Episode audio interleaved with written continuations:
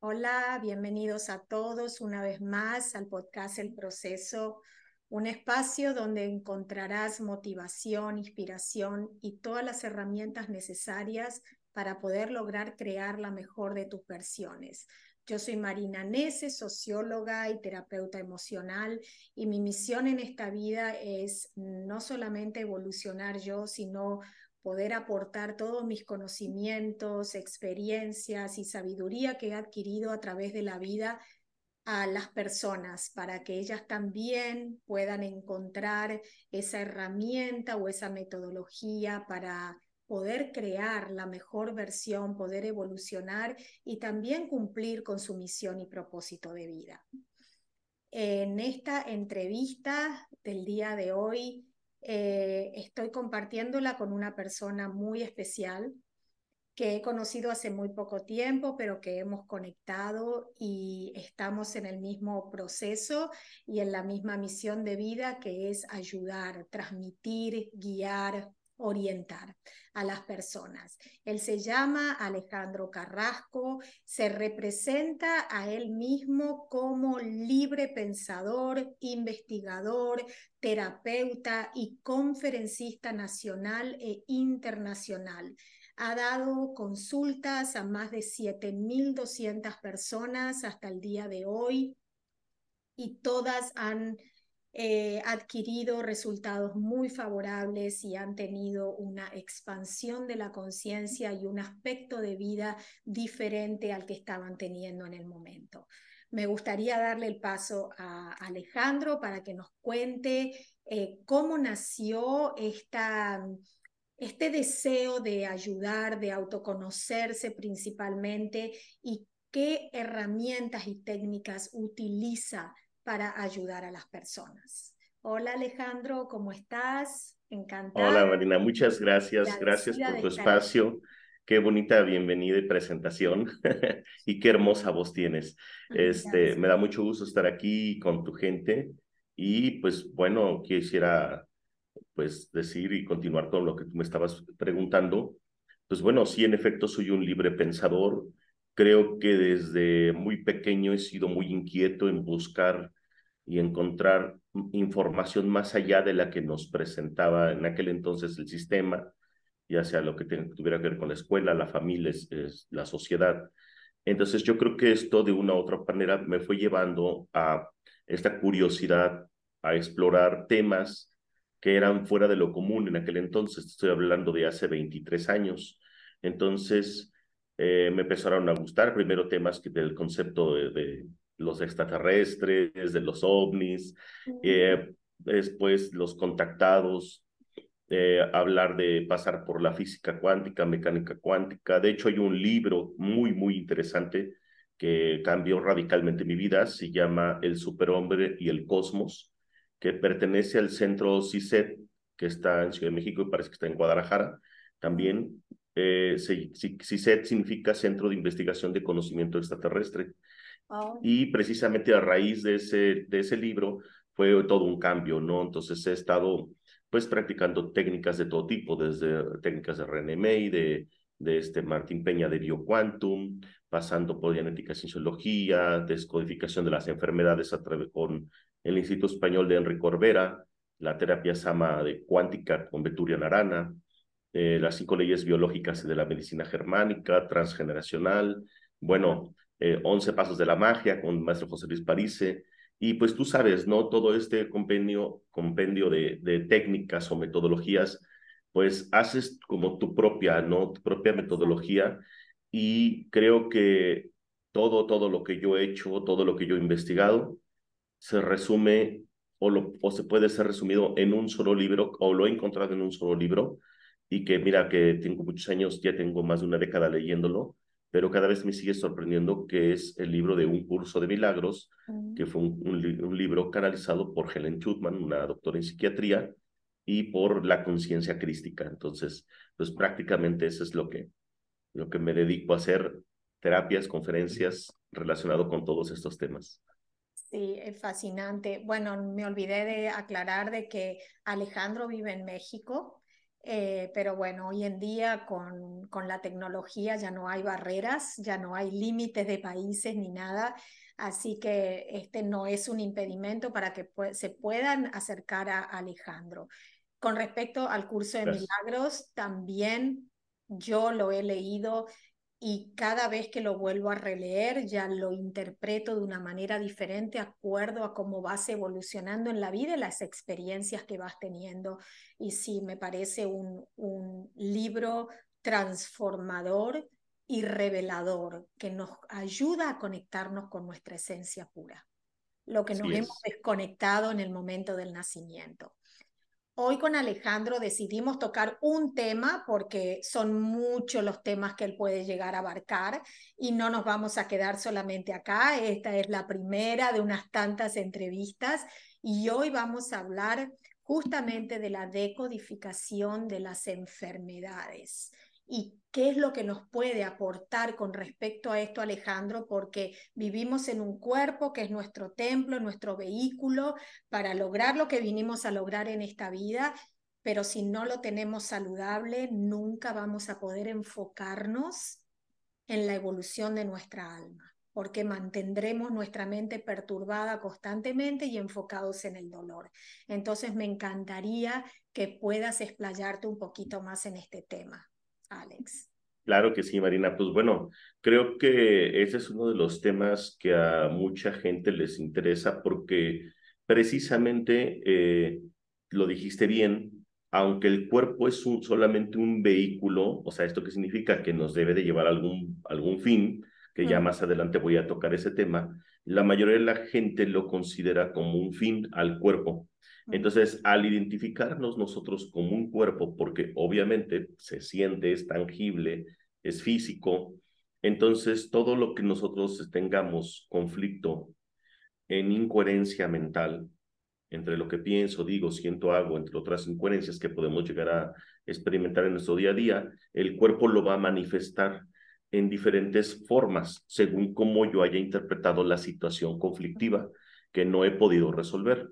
Entonces, vamos a imaginar que si una persona se encuentra en su día a día y de repente tiene una, una situación que no alcanzó a resolver en su mente, que no la alcanzó a, a poner en coherencia o que simplemente le impactó de una manera muy fuerte, sí o sí, normalmente lo que hace la mente es mandarla como a esa otra parte de nuestra mente que es como nuestra mente de la evolución que vendría siendo la psique inconsciente, que es el inconsciente biológico.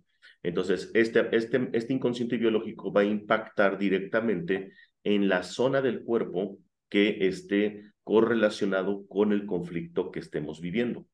Entonces, si lo vemos desde un punto de vista de descodificación o de cinco leyes biológicas o medicina germánica, que también se le puede llamar así, este, pues sí, hay una correlación directa entre las enfermedades, y los conflictos mentales emocionales que vivimos en nuestro día a día. Y a su vez con los órganos, ¿no es cierto? Porque cada, cada eh, enfermedad, digamos, mental o emocional, se va a relacionar con un órgano. Por supuesto. De hecho, eso es lo que busca la descodificación, que logremos interpretar cuál es el sentido biológico evolutivo o la razón de existir de un órgano y por qué es que se activa. Entonces, si una persona vive una situación conflictiva, como por ejemplo, no sé, un despido laboral, que le va a generar un, nosotros le llamamos un bioshock o DHS en medicina germánica, esto va a impactar en una zona muy específica del cerebro y va a impactar que esa, esa zona del cerebro también a su vez está muy correlacionada o, con, o es el centro de control del órgano que se va a activar. Entonces depende cómo se perciba, en este caso, por ejemplo, el, el despido, entonces, del laboral, por ejemplo, entonces este, esta persona va a activar el órgano en turno, ¿no? Que tenga que ver con esa relación. Claro, de acuerdo a cómo la persona lo percibió. Algunos lo pueden percibir como un release, como una liberación, porque querían cambiar de trabajo y estaban y otros lo pueden como una zona de miedo y desesperación, porque ¿qué hago ahora? Entonces debe activar diferentes órganos, definitivamente. Por supuesto, sí. O sea, y aquí es muy importante lo que acabas de mencionar, porque nuestra percepción emana de nuestra mente. O sea, nuestra mente emana los pensamientos y emana un, una percepción, entonces según como tú lo quieras percibir. Pero si te encuentras en unas circunstancias, si la persona se encuentra en unas circunstancias difíciles, por ejemplo, a nivel de economía, a nivel de, no sé, pagos pendientes, entonces a lo mejor la persona lo que requiere es o vive una urgencia de encontrar otro, otro trabajo, ¿no? Entonces a lo mejor puede activar, no sé, la glándula tiroides, pero a lo mejor si lo vive como un conflicto de sustento o falta de sustento, podría activar, por ejemplo, el hígado. O si lo vive como una, una percepción de desvalorización porque a pesar de ser el mejor trabajador de la empresa, lo despiden, puede activar la zona del, del, del hueso, ¿no? La médula ósea, por ejemplo. Entonces, según la percepción, y como dices tú muy bien, ¿no? Si también la persona estaba buscando ya darse unas vacaciones, salirse de ese trabajo porque no quería, pues le vino muy bien el, el ser despedido, por así decirlo. Entonces ahí ya no generaría ningún conflicto. Como un, exacto, como un alivio vendría a ser, ¿no? Exacto, sí. Porque al final le ayudaron a tomar la decisión que él no, no se animaba a tomar. Y por supuesto que aquí acabas de decir algo interesante. Ese despido en esta persona seguramente le quitaría muchos conflictos físicos que ya estaba viviendo previamente por estar incoherentemente en un lugar donde ya no quería estar. Entonces hay situaciones que también son liberadoras, ¿no? Claramente. Sí, sí, sí, definitivamente. Y bueno, ¿y qué más podemos agregar al, al tema de la decodificación de las enfermedades? ¿Qué es lo que... Sí, bueno, pues fíjate que una de las curiosidades y que a mí me impactó mucho en su momento es quitarme muchas cosas como por ejemplo la idea del contagio o la idea de que todo, ah, de que hay algo externo a ti que te va a venir a enfermar. O sea, ya sea que si este, estuviste, no sé, te mojaste bajo la lluvia, estuviste en, te, te expusiste al frío, tomaste cosas frías y que eso te va a llevar a tener un resfriado, ¿no? Y o también, por ejemplo, las, las contagiosas, ¿no? Las enfermedades de gripe, todo este tipo de cosas, ¿no? Bueno, pero eso se basa mucho también en creencias que nosotros traemos de nuestra infancia, de nuestra familia, de nuestra cultura, que son supersticiones, ¿no? Eh, Exacto. por ejemplo, una te puedo decir, cuando éramos chicas nos decían que si cuando estábamos menstruando, si nos metíamos en el agua, nos iba a agarrar como un espasmo muscular. O sea, y uno terminaba haciendo eso porque es lo que te dijeron tus padres o tu madre y te condicionando y eso, Exacto, y eso habla precisamente del poder de nuestra mente. O sea, todas estas creencias, todas estas estas formas de programar la mente, pues hace que tengamos una realidad. Ya sabemos que lo que crees es lo que creas. Entonces, obviamente, todos estos mitos, todo esto se va quitando con la metodología de la descodificación de las enfermedades y te vas a dar cuenta que el cuerpo solamente está somatizando una situación conflictiva a nivel mental emocional. Entonces ya se, se, acabó todo eso, se acabó toda la idea de que algo externo a ti te viene a conflictuar. Entonces ya la pregunta cambia, ya no es ¿por qué tengo tos?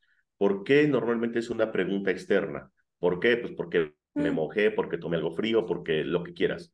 ¿Para qué tengo tos? Entonces, ah, bueno, ¿para qué tengo tos bronquial? Quiero expresar un conflicto de territorio relacionado con, no sé, a nivel familiar, laboral, etcétera pero entonces ya la pregunta te hace consciente y te hace responsable, porque la mayoría de la gente pues siempre va a buscar ¿sí? algo externo. Cuando vamos a buscar algo externo, estamos echando culpas o estamos responsabilizando esto que es externo. Entonces, esto o todas las metodologías que a mí me gustan compartir o incluso en terapia o en conferencias, habla precisamente de que el ser humano pueda cambiar esa percepción, que es la parte más importante y es lo que nos llevaría al otro extremo. En lugar de ser víctimas del mundo que vemos, en lugar de ser víctimas de lo externo o incluso hasta de personas, porque esto también tiene que ver, nosotros no somos los que nos vamos a tener que hacer responsables. Hay muchas terapias que yo conozco y que yo tuve en su momento y que aprendí, que hablaban acerca de que tenemos que aprender a poner límites y ese tipo de cosas y que es el carácter y no permitir. Pero yo muchas veces me preguntaba, pero si esto no tiene que ser así, o sea, ¿y por qué tendríamos que estar poniendo límites con alguien que nos hace daño o con alguien que no nos cae bien o con alguien que nos traiciona, nos ataca, nos desilusiona. ¿Y qué tal si no tendríamos que estar haciendo eso? Y lejos de estar poniendo límites, mejor es recibir eso, esa información distinta y en lugar de esperar que algo externo nos está haciendo daño, nosotros para qué estamos atrayendo esa situación. Exacto, exacto. En todos los sentidos. Y en la parte de responsabilidad, que si estoy conviviendo con una persona que me traiciona, mi responsabilidad también es permitirlo y seguir al lado de esa persona. Como vos decís, ¿para qué estoy viviendo esta situación?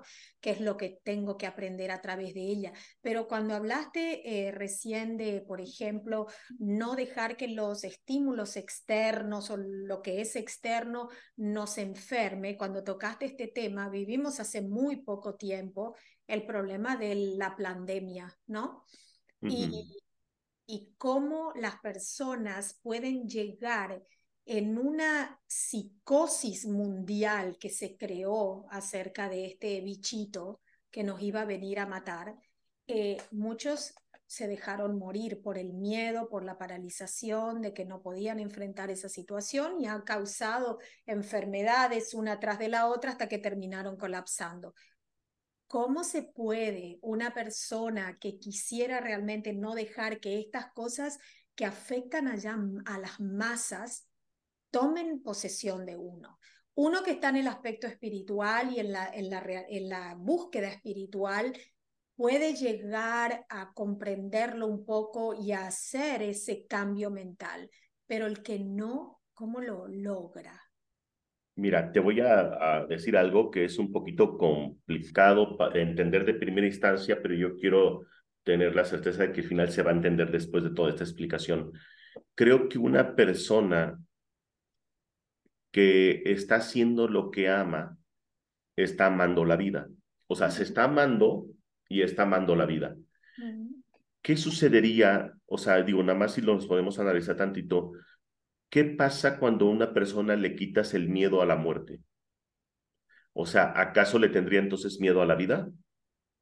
O sea, aquí es, es interesante. ¿Por qué? Porque entonces, cuando tú le tienes miedo a la vida, entonces eh, vas en búsqueda de la muerte. Es como entonces, que tenemos que buscar la antítesis. Tenemos que buscar en, en, este mundo del sueño, exactamente, en este mundo dual, en este mundo de la, de la dualidad, tenemos que ir a buscar todo lo contrario. Entonces, cuando a alguien no le gusta la vida, consciente o inconscientemente, cree que la muerte es la escapatoria. Entonces va a traer circunstancias o situaciones de miedo que provoquen muerte. Mm. Pero cuando una persona está haciendo lo que ama, que tiene que ver con la coherencia del ser, y aquí yo voy a entrar un poquito con el tema crístico, la coherencia del ser es una de las coherencias más importantes. La mm. coherencia del ser, del ser es la coherencia del espíritu, alma y cuerpo. Entonces, cuando nosotros estamos en coherencia, esa primer coherencia que es como la coherencia madre de todas, eh, eh, estamos entonces en amor. ¿Por qué? Porque estamos haciendo nuestro oficio sagrado o sacrificio, o sea, esa conexión a Dios. Entonces, ¿Qué es a lo que venimos aquí? Tenemos un propósito. No puede existir nada si no tiene propósito. Todo lo que existe tiene propósito. O sea, esto significa que el propósito es previo a la existencia y eso nos incluye a nosotros. Mm, Entonces, el, el espíritu tiene un propósito universal, divino. El alma tiene una misión que es un poquito ya más entendible en términos humanos. Mm. Y el cuerpo es el que tiene la experiencia. Entonces nosotros si nos concibimos solamente cuerpo, estamos cortando completamente nuestra misión álmica y nuestro propósito espiritual. Entonces, nosotros no nos podemos limitar a creer que somos cuerpo, porque si tú te limitas a que eres un cuerpo, entonces la mente se encierra dentro de un cuerpo. Y entonces, el concibirte como cuerpo es una forma, dijera Curso Milagros, muy lamentable de percibirte, porque si nosotros somos una mente universal, una mente divina, este, infinita, percibirte como cuerpo es como percibirte como un granito de arena. y al mismo tiempo percibirte como algo que se va a pudrir, porque en, la, en la percepción del cuerpo, mm. algo que tiene un fin. Entonces, ¿qué sucede cuando nosotros conectamos con nuestra misión y propósito de vida? Bueno, el cuerpo específicamente, lo que dijiste en un principio, se convierte en una misión. Y de verdad, créeme, Marina, que la persona no tiene tiempo de estarse enfermando. Porque no, no tiene que hacer otra cosa porque está enfocado en lo que vino a hacer. Y la mayoría de la gente no está conectado con esa, esa, ese propósito divino que todo mundo tiene. Y eso es un conflicto porque estamos distraídos pensando en cosas externas, cosas, situaciones o personas y venimos a servir a otros y no a nosotros, ¿no? Exacto. Y por eso terminamos eh, viviendo una vida en automático, donde donde nada tiene sentido y constantemente conozco personas que por más la edad que tengan no tienen no tienen motivación, no tienen proyectos, no tienen ellos van automáticamente a trabajar de lunes a viernes rogando que llegue el viernes para descansar el fin de semana. Entonces digo, ¿en qué se transforma la vida de ellos, no? Y por eso terminan teniendo enfermedades y bueno, representándolo en el cuerpo. Claro, de hecho, toda persona, digo, tengo muchas terapias de experiencia y yo te podría decir que no hay una sola, no hay una sola, ni siquiera que tenga que ver con un contexto energético, ni siquiera que tenga que ver con un contexto de vidas pasadas o de transgeneracional, o sea, ya ni siquiera hablemos de síntomas físicos, o sea, el, la enfermedad, el cáncer se puede presentar de muchas maneras.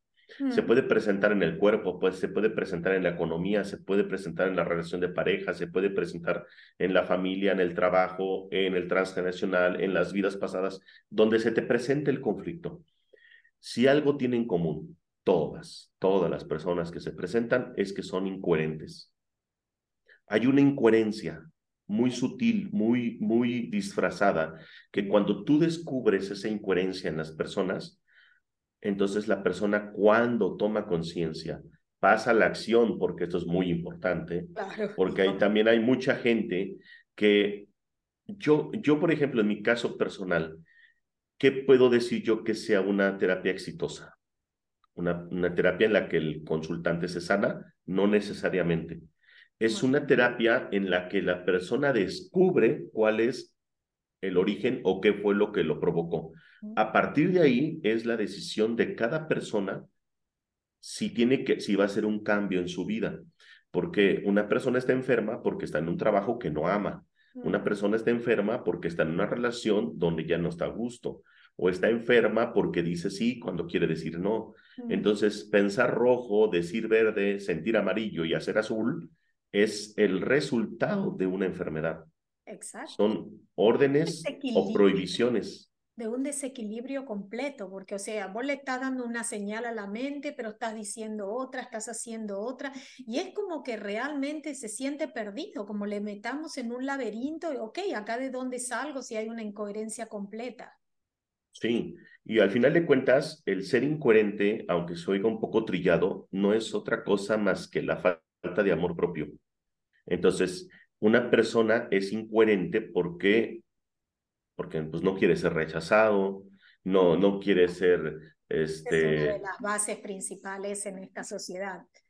Claro. Ser incluido, aceptado, amado, porque si no te sentís como que tu vida no tiene sentido.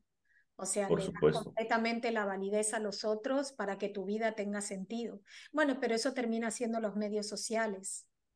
Sí, y en muchos sentidos, hasta con uno mismo, porque a lo mejor estamos en una incoherencia del ser, que es espíritu, alma, cuerpo, pero viene otra incoherencia, que es la, la, la incoherencia de nuestras personalidades, porque yo puedo tener una personalidad pública que es muy distinta a mi personalidad secreta, ¿sí? Y en el medio hay una personalidad privada, pero entonces lo que yo soy de manera auténtica, por, por miedo al rechazo, no lo puedo exteriorizar, entonces hay que dar otra cara, ¿no? Y entonces ahí viene. Sí, pero también se habla de que la persona no es que sea falsa y tenga muchas personalidades, sino que uno también se va adaptando al entorno, ¿no? Porque lo ideal sería que seas exactamente igual con todos los entornos, pero no fuimos criados así. Porque tenés que ser de una manera en la escuela, tenés que ser de una manera con tus amigos, tenés que ser de una manera en el trabajo y todo buscando inclusión, aceptación, ¿no? estabilidad, pero ¿qué pasa si en realidad no estás fingiendo, simplemente, bueno, lo estás haciendo de una forma inconsciente, pero te estás adaptando al medio. Sí, precisamente cuando una persona se adapta a un medio, es precisamente es cuando se adapta a través de los síntomas. Porque, por ejemplo, una persona que está incoherentemente trabajando, por ejemplo, en un, en un trabajo, en un lugar donde no ama, donde no le gusta, donde está teniendo que, número uno, está en desacuerdo con el lugar, está en oposición. Número dos, pero no renuncia porque tiene miedo a no, a no tener el dinero suficiente para pagar sus cuentas y al mismo tiempo tiene que resistir. ¿Sí? Por ejemplo, esos tres que acabo de mencionar ahorita, oposición, miedo y resistencia, son, por ejemplo, los detonadores o los disparadores de la diabetes. Entonces, ¿qué está haciendo las células alfa o beta del páncreas? pues solamente se están adaptando a una situación en la que la persona está incoherentemente. ¿Por qué? Porque la persona está en oposición y resistencia y además tiene miedo. Tiene que tener más glucosa para que pueda tener la suficiente energía para poder seguir resistiendo. Y la mejor manera es omitir las, las la hormona insulina para que quede más más glucosa en sangre. O sea, el cuerpo lo único que está haciendo en esa incoherencia es adaptarse. Y eso es para el que pueda continuar. Para que pueda continuar con su vida de manera incoherente. Pero ese es el punto de lo que nosotros intentamos proponer a las personas. O sea, no se trata de que tú te adaptes, porque entonces el, el ambiente te va a transformar a ti. Se trata de que tú tengas la capacidad de crear la realidad que deseas que tú deseas, sin hacer magia negra, obviamente, sin cambiar al otro. De hecho, una de las palabras que tanto mencionaba Jesús o Yeshua en sus tiempos era que teníamos que tener certeza creativa en tiempos de la pestes. O sea, decía hay que tener cuidado con la pestes. Y él hablaba de cuatro pestes bien interesantes que transformaban nuestra vida, que son las mismas que siguen controlando un sistema, que es religión, política, ciencia, economía.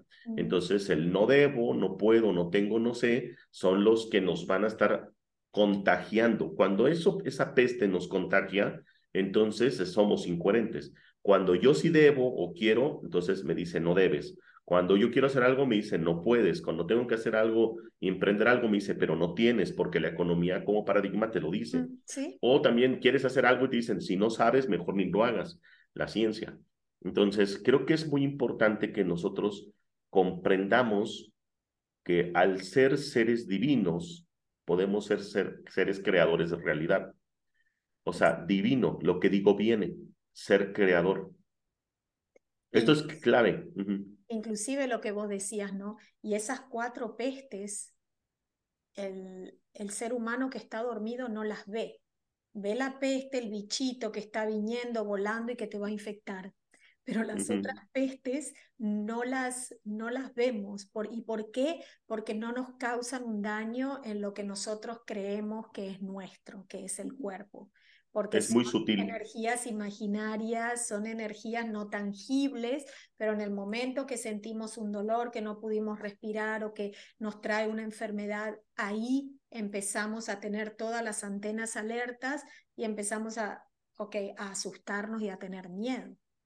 Así es. Fíjate que acá en México decimos muchas veces cuando alguien te dice algo, está hablando de ti a tus espaldas, dicen, está diciendo pestes de ti. Sí, nosotros también en Argentina. Ok, bueno, chécate. Vamos a imaginar que llega, no sé, una persona y te dice, oye, fíjate que tal persona está informando pestes de ti. Ok, uno tiene, tiene que tener la capacidad de saber si esa peste te contagia o no te contagia. O sea, si el, si el otro está hablando pestes de mí, yo puedo decir, Dios te bendiga, no pasa nada, etc. Pero si yo me molesto, entonces esa peste ya me contagió. y me contagió a través de qué? De una informa, o sea, me están informando, eh, o sea, la persona que me vino como el informante me está informa, o sea, para que pueda existir una forma, tiene que haber primero algo que no tenga forma, que no sea tangible. Entonces, precisamente acabas de decir algo que es súper clave.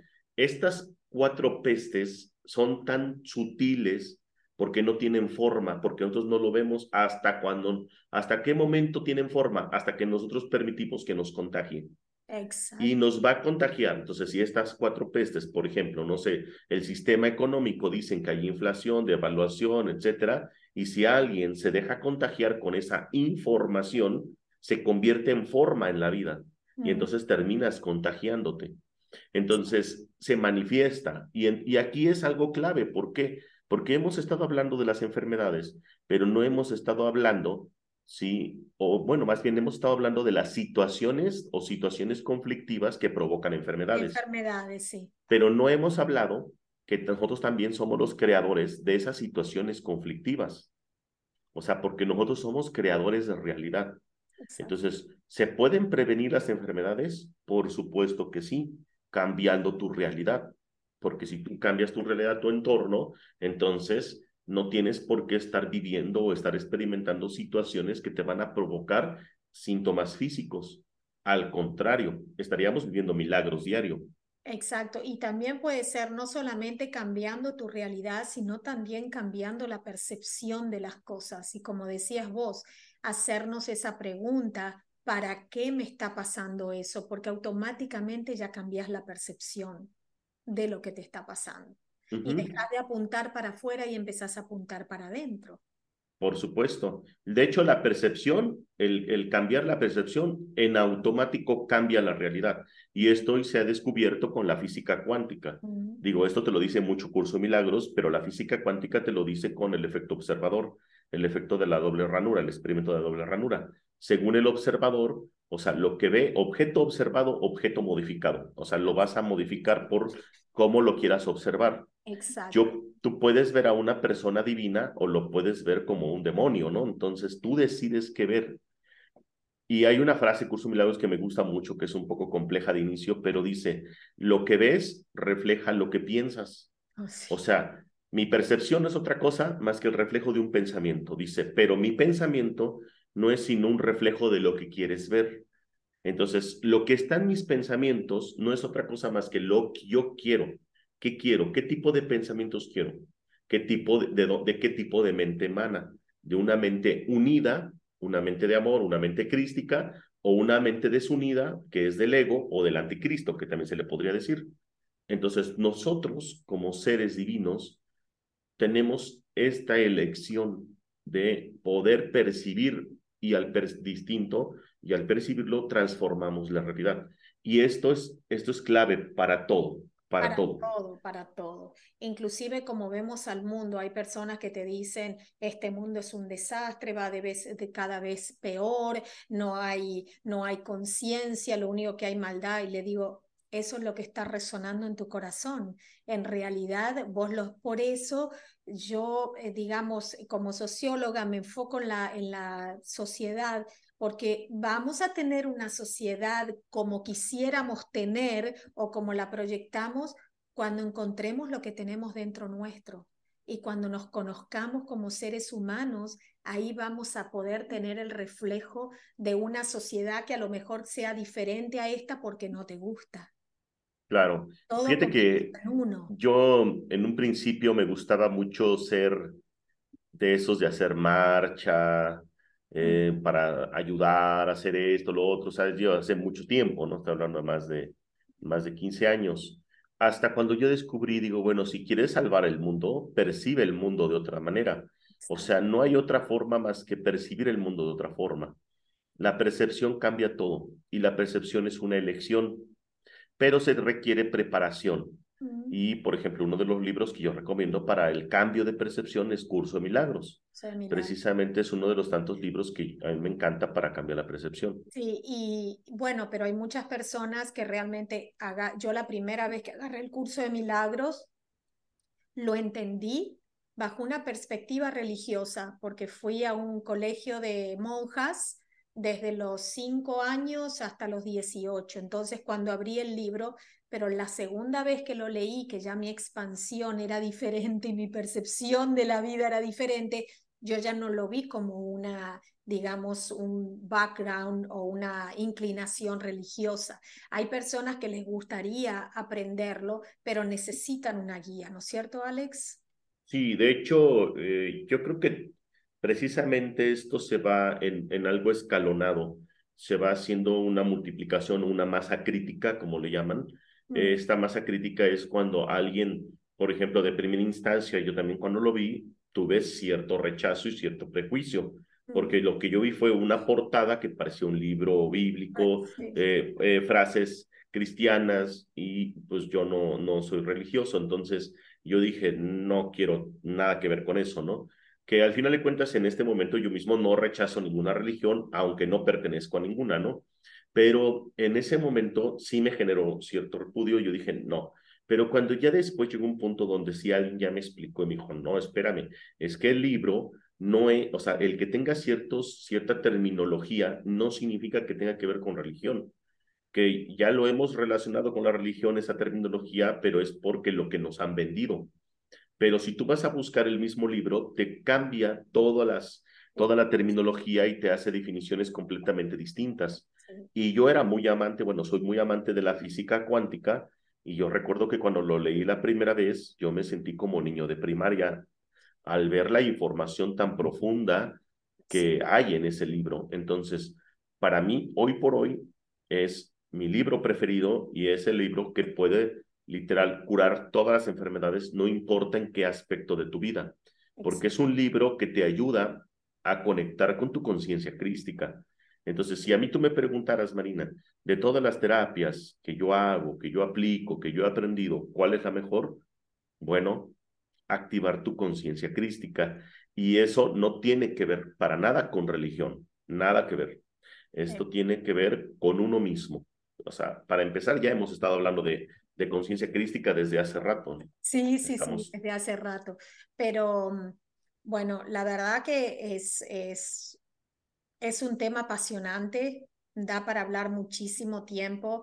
Les queremos también contar a los oyentes que tenemos justamente programadas dos conferencias con Alex, el proceso podcast y Alex, para hablar más en profundidad eh, en la primera conferencia acerca de las... Eh, enfermedades, de cómo decodificar las enfermedades y en la segunda ya hablar un poquitito más acerca del curso de milagros, la conciencia crística y después ofrecer un taller, un taller ya eh, con más tiempo, con más enfoque de aproximadamente seis horas, donde vamos a estar hablando exclusivamente cómo despertar, cómo activar la conciencia crística para que podamos em, unir todas las herramientas holísticas que hay en una sola y lograr justamente esa, esa salvación que todo ser humano busca,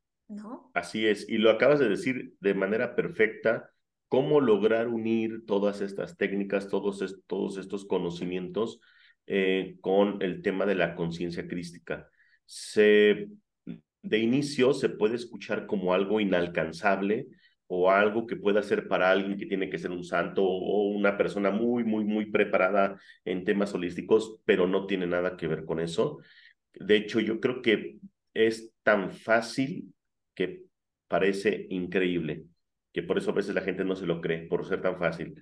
Pero es una cuestión, al final de cuentas, en tener un concepto de amor correcto, un sentimiento, por consecuencia, al tener el concepto de amor correcto, tienes el sentimiento, vives el sentimiento de amor y lo puedes experimentar y lo puedes crear. Y pues obviamente, como dices tú, todas las terapias, ya sea descodificación, árbol genealógico, terapias de energía, que acupuntura, que reiki, etcétera, etcétera, todas estas terapias que conocemos se unifican en una. Todas, todas sirven porque todas nos llevan para allá. Pero hacerla desde esa perspectiva ya cambia todo. Cambia todo. Definitivamente. Eh, bueno, la verdad que no me gustaría dejar de hablar porque fue, eh, fue apasionante. Bueno, y a mí me, me enriquece mucho escucharte, aprender de vos y, y ver y sentir que voy por el buen camino, ¿no? Y eso es lo que todos tenemos que enfocarnos y no, y no bajar los brazos porque vamos a tener muchos momentos de oscuridad, vamos a sentirnos muy desesperados muchas veces, vamos a sentirnos agotados, pero siempre está la luz atrás del camino. Y justamente la, la motivación, la inspiración, es esa fuerza intrínseca que tenemos que no la podemos ver, no la podemos palpar, pero que nos mueve y nos mantiene eh, despiertos siempre y siguiendo atrás de nuestros sueños, nuestros objetivos.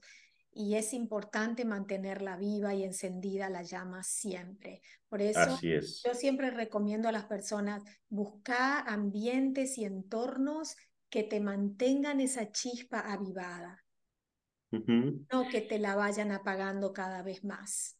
Claro, y obviamente cuando tú ya estás en tu centro, pues tú, tú llevas tu magia donde vayas, ¿no? Y es que es algo bien interesante porque si estábamos hablando hace rato de la separación, pues vamos a, a pensar en algo importante. El amor el, verdadero amor no sacrifica nada, o sea, no sacrifica la libertad, no sacrifica el otro, no sacrifica la alegría. Lo que sí es, el miedo sí sacrifica el amor. Mm. Entonces, por tanto, como el miedo sacrifica el amor, pues toda enfermedad física, mental, emocional, espiritual, pues no es otra cosa más que el resultado de una orden o prohibición que yo he aceptado incoherentemente. Entonces, toda persona que se quiera sanar tiene que desobedecer esa orden o prohibición. Y para eso es importante, amiga, quitarte la idea infantil, ¿sí? De dejar de ser amado, es decir, abandonado, porque al final de cuentas es una idea infantil. ¿Por qué? Porque tú ya estás, estando en amor, ya no puedes percibir ese abandono de nadie, ni lo vas a vivir, ni experimentar. Sí, exacto. Completamente de acuerdo con cada cosa que has dicho. Y bueno, tenemos que concluir acá, eh, pero con la promesa que continuaremos con esto. Ya mandaremos información acerca de las conferencias, los que se quieran unir a este proyecto tan hermoso de, de una vida más trascendental, no que quede acá, porque todo lo que aprendamos, evolucionamos, evolucionemos, lo llevamos esas son cosas que completamente las llevamos con nosotros y nos sirven para cada vez que venimos estar un poquitito más sabios, ¿no? Así es. Entonces nos vamos a ver en la próxima conferencia, que va a ser la de descodificación de las enfermedades. Y vamos a hablar de su origen también transgeneracional en el árbol genealógico. Exacto, para que las personas se puedan sacar dudas, va a ser algo eh, digamos, interactivo. Vamos a ir contestando preguntas, sobre todo Alejandro, que es más experto en el tema. Y bueno, van a poder enriquecerse y expandir sus conocimientos también. Así que bueno, Ale, muchas gracias por haber participado en esta entrevista. Fue un placer y a todos ustedes, si consideran que esta información fue valuable, eh, no se la queden, compártanla, distribuyanla al mundo. Hay personas que la están necesitando escuchar y no saben cómo llegar a esta, pero si ustedes se suscriben, comparten, hacen comentarios, esta información va a llegar a otros oídos de una forma mucho más rápida y fácil para ellos. Así que los dejamos por hoy, agradeciéndoles su presencia y nos vemos en el próximo episodio. Muchas gracias, muchas gracias.